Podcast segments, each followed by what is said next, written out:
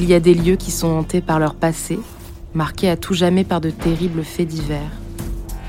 Si ces lieux sont bien réels, c'est au travers d'un personnage de fiction que nous allons vous y conduire.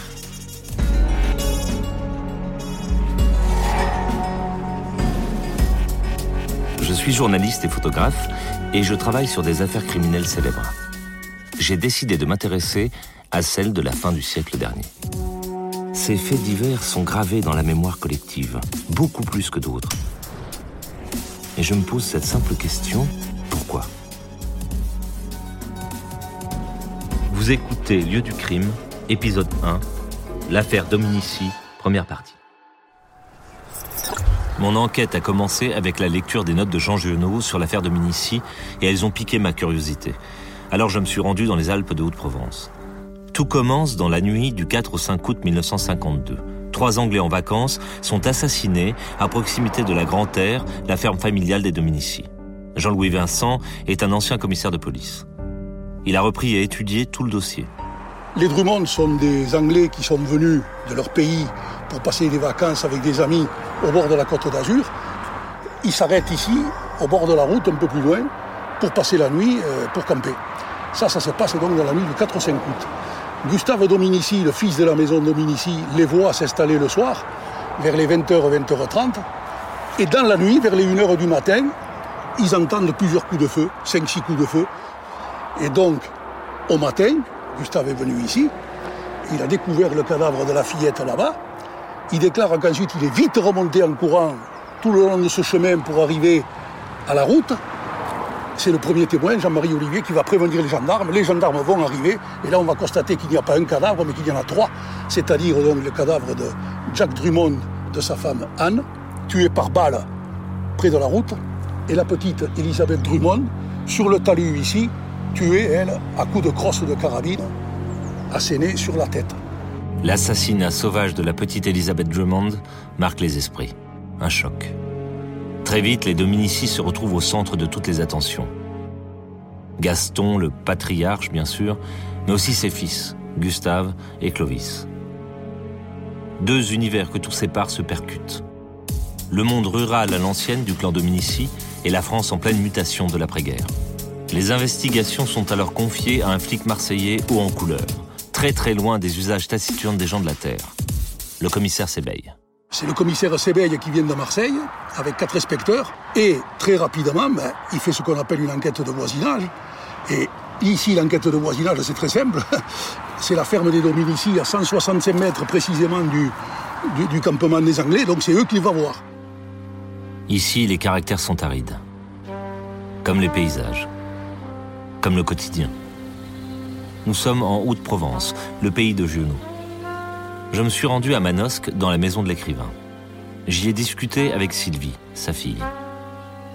Ben, on était juste après la guerre quand même. hein. À la fin de la guerre, il y a toujours, il y a eu beaucoup de- d'exactions dans la région hein, à la fin de la guerre. Donc il y a une atmosphère, je dirais pas trouble, mais un peu en attente. Il y a des trucs qui ne sont pas réglés encore. Le romancier René Frény vit lui aussi sur les rives de la Durance. Et il connaît bien les mentalités de ce terroir. L'après-guerre, c'est comme le 19e siècle. Ça, euh, ce sont des paysans qui habitent très loin les uns des autres, qui ont des petites parcelles très pauvres. C'est la petite montagne. On se jalouse. Donc, euh, comme dit Giono, euh, pour ne pas mourir, euh, s'accrocher au figuier, il vaut mieux cultiver une bonne haine qu'un grand amour. Un grand amour, ça dure 3-4 ans. Une haine, ça se transmet de génération en génération. Et puis l'affaire arrive, donc en 52, ce meurtre atroce. Sylvie Giono, fille de Jean Giono. Et là, immédiatement, mon père a dit, tout de suite, avant qu'on sache quoi que ce soit, il a dit, et dire qu'on dit que j'exagère en parlant des paysans de Provence, leur dureté et tout ça, et vous voyez que la réalité, quelquefois, dépasse euh, tout ce que j'ai pu en dire.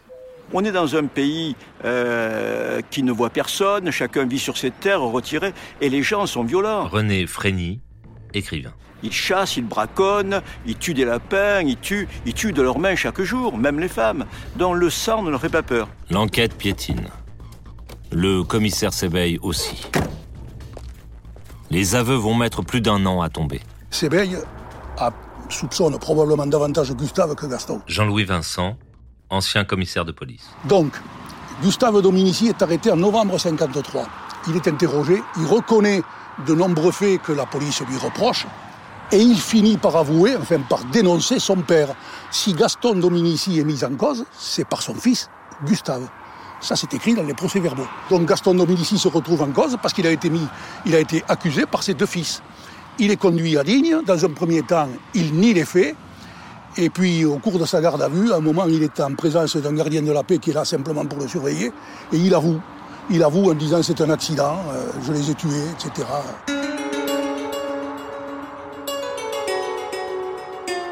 Et puis, par la suite, il va expliquer qu'en fait, le mobile, c'était le sexe. Qu'il aurait voulu séduire Anne Drummond. Devant le juge, il va même raconter qu'il a eu avec elle une relation sexuelle en plein air, à quelques mètres de son mari. Tout ça, évidemment, est grotesque. Mais donc, Gaston Dominici avoue malgré tout avoir tué les trois euh, Drummond. Et puis plus tard, il va se rétracter.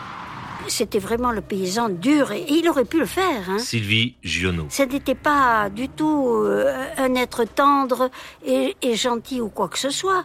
Euh, il aurait été très capable de tuer la, toute la famille. Mais l'a-t-il fait? L'affaire Dominici commence par cet éboulement sur la voie ferrée. Le, le, le vieux, il veut pas payer l'amende de la voie ferrée, dont il est déjà dans un état de hargne, de rage contre ses enfants qui n'ont pas prévenu l'éboulement. Et donc ensuite, l'engrenage, un vieux paysan qui voit des gens sur ses terres, qui ne lui ont pas demandé, qu'est-ce qu'il fait euh, Il flingue. Bon, en tout cas, c'est un crime de paysan. J'ai longé la Durance, puis la Bléone jusqu'à Digne.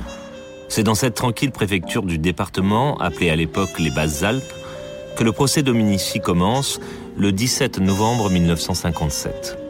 Si toute cette affaire est restée gravée dans les mémoires, c'est aussi parce que ce procès est le premier procès médiatisé de l'après-guerre. Une véritable révolution. Le procès était retransmis par haut-parleur à l'extérieur de la salle d'audience. Jean-Pierre Casselli, guide conférencier. Car il euh, n'y avait pas assez de, de place pour les demandes des centaines de journalistes D'ailleurs, c'était incroyable le, monde, le monde qu'il y avait autour de cette salle d'audience. On a mis des télés sur place pour que les agences de presse et les journaux puissent publier tout de suite. Ça, ça, ça fait évoluer le journalisme de faits divers. S'il n'y avait pas eu la petite fille, on rigolerait de ce vieux paysan un peu bourru, taiseux, qui fait semblant de ne pas comprendre ce que le président lui demande, tu vois. Et les gens sourient, rient parfois quand le président lui dit euh, Monsieur Dominici, êtes-vous allé au pont? Il euh, n'y a pas, y a pas d'aller au pont. Non, je vous demande si vous êtes allé au pont. Il n'y a pas d'aller au pont. Je vous demande, non, j'y suis pas été.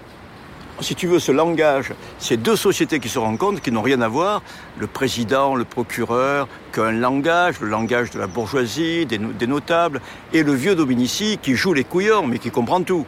Il répond en patois, il répond pas, il fait semblant de pas comprendre. Donc il est malin. Et ça, c'est un vieux sanglier malin. Et donc les gens, ils sont plutôt du côté du vieux Dominici. Parce qu'ici, il n'y a que des paysans. Ils s'identifient aux paysans. Ça pourrait être. Mon père a suivi euh, le, le, procès avec beaucoup d'intérêt. Ça, ça l'a vraiment passionné. Et il était fasciné par le personnage du père Dominici. Qu'il trouvait, c'était un être fruste il a, écouté tout ce que le père a dit, il s'est rendu compte que ce personnage-là n'avait pas du tout compris son procès. Du tout. Il ne comprenait pas. Il disait, mais ce paysan, il a même pas 500 mots qui, qui lui appartiennent et qu'il comprenne. Donc, comment peut-il comprendre tout ce qui se passe dans un prétoire? Le vieux Dominici s'exprime avec 50 mots. Les autres, ils s'expriment avec 5000 mots. René Frény. Donc on a tendance à être un peu anti-anglais, un peu anti-parisien, tu vois? Et la justice, c'est l'État. On est un peu contre l'État. Tout le monde se débrouille pour se démerder, quoi. Et ça, je ne dis pas que c'est vraiment du racisme, mais il y a un petit chauvinisme local. Quand le vieux Dominici, malgré les trois meurtres, euh, essaie de ne pas comprendre, les gens rient dans la salle du palais de justice. Donc il y a quand même quelque chose d'un peu ambigu. Euh, on oublie qu'il y a une petite fille qui est morte à coups de crosse. Lieu du crime est un podcast coproduit par Initial Studio et Comic Strip, adapté de la série documentaire audiovisuelle Lieu du crime. Produite par Comic Strip, écrite par Philippe Carrez et François Tomaso et réalisée par Philippe Carrez. Production exécutive, Initial Studio. Production éditoriale, Sarah Koskiewicz, assistée de Roman Nicorosi. Montage, Camille Legras. Avec la voix d'Olivier Citruc.